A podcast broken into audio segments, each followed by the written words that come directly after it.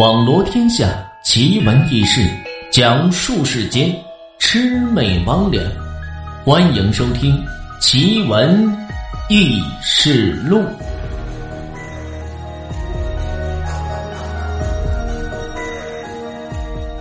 深山奇遇。书生薛玉赴京赶考，途经了一处荒山，山路崎岖难行，天色渐晚。日落月升，尚未走出这山中，也是不敢留宿在此山，只能是披星戴月的赶路。恰逢天阴，不时是这乌云遮月，月光也是忽明忽暗，树影斑驳，张牙舞爪，很是的骇人。薛玉一介书生，素来是胆小，深更半夜在这荒山野岭中走的，也是战战兢兢。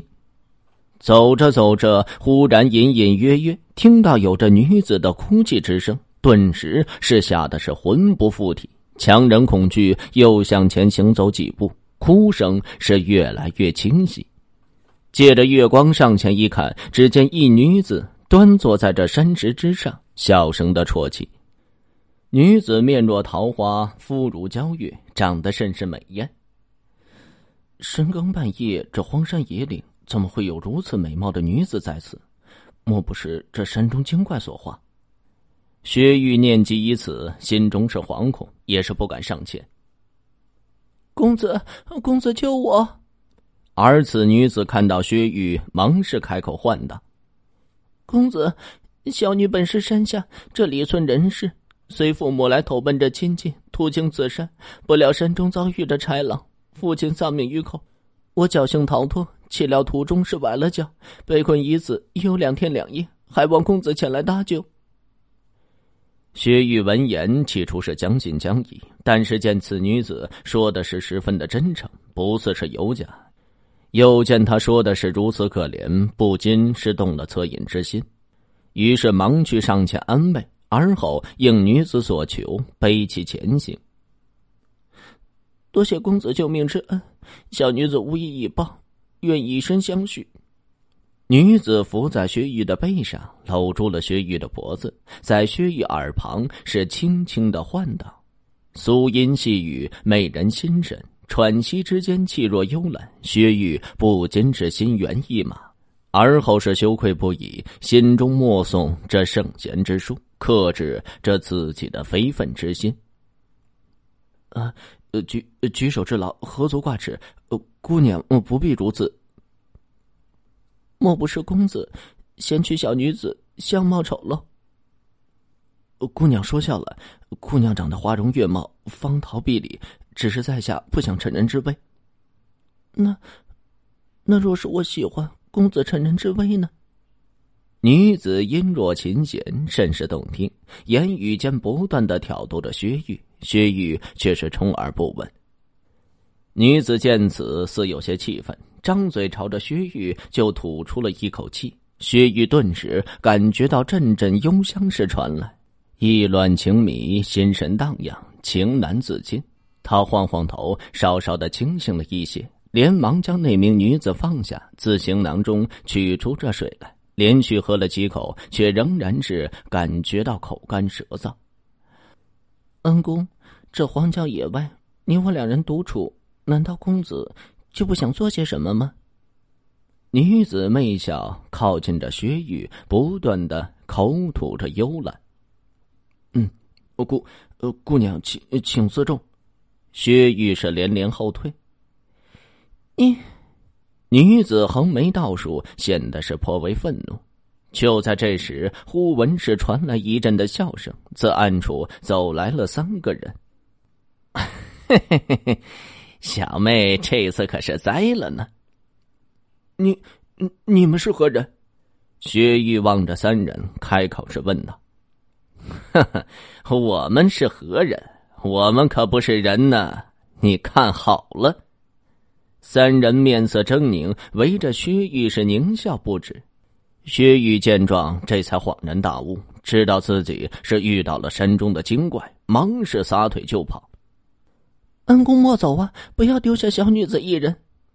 薛玉回头一看，顿时是吓得魂飞魄散。只见此女子先前那洁白如玉的肌肤是变得皱皱巴巴，如同树皮一般，张开枯枝般的五指，向着自己就抓过来。薛玉被吓得脸色煞白，脚下一滑，跌落在地。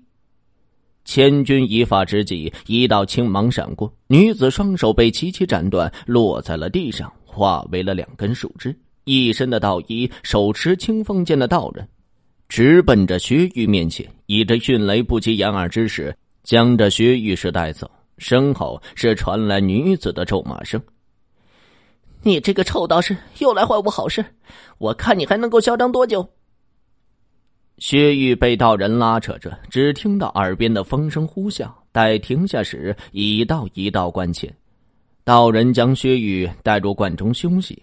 薛玉忙是叩谢道人的救命之恩，而后询问起这道人的名号：庞道人。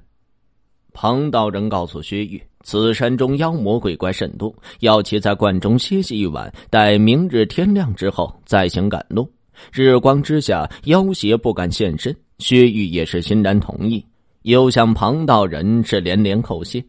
庞道人随后将薛玉带到一间厢房，房中有着床铺。薛玉早已是疲惫不堪，是又困又累，倒头便睡。待第二日薛玉醒来时，早已是日上三竿。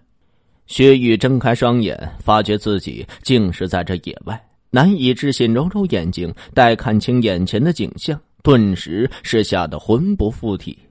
只见自己前面不远处有四棵大树，一棵桃树，一棵柏树，一棵松树，一棵柳树，每棵树上皆是挂满人类的骸骨，甚是的恐怖。而桃树下面有两根被斩断的树枝。薛玉见此状况，忙是撒腿就跑，也不知途中是跌了多少个跟头，跑了多久也是不敢停歇，终于是才跑出了这座山下。薛玉累得气喘吁吁，口中饥渴，到了一户人家，便是讨要了一些水喝。此户人家见薛玉是如此的慌张，便询问这其中的缘由。薛玉也是如实相告。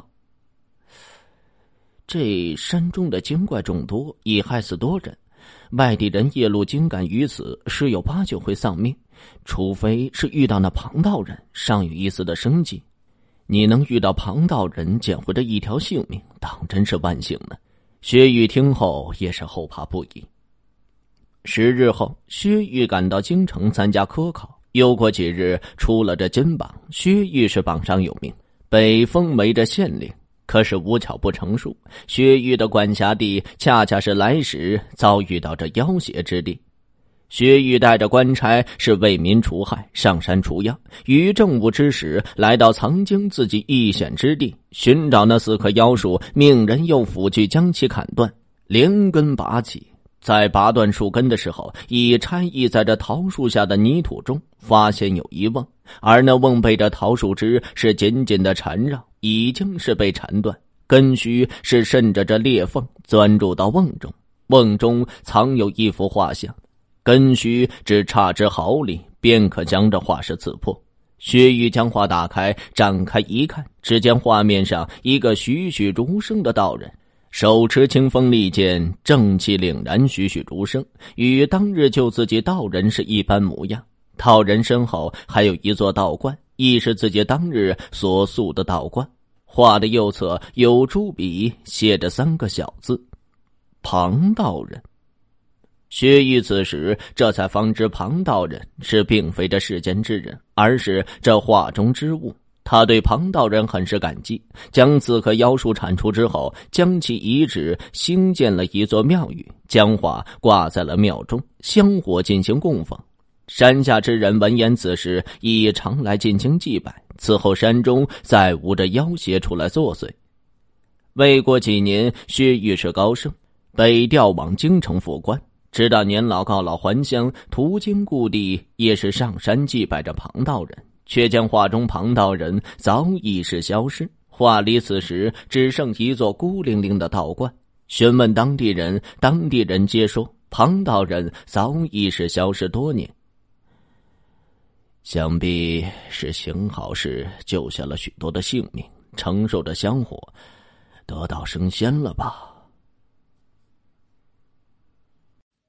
奇闻异事录本集播讲完毕。如果您也有这类的经历或者是故事，需要主播帮您进行播讲的话，或者您想要了解更多故事，欢迎关注微信公众号“梧桐说三二一”，梧桐说三二一的全拼。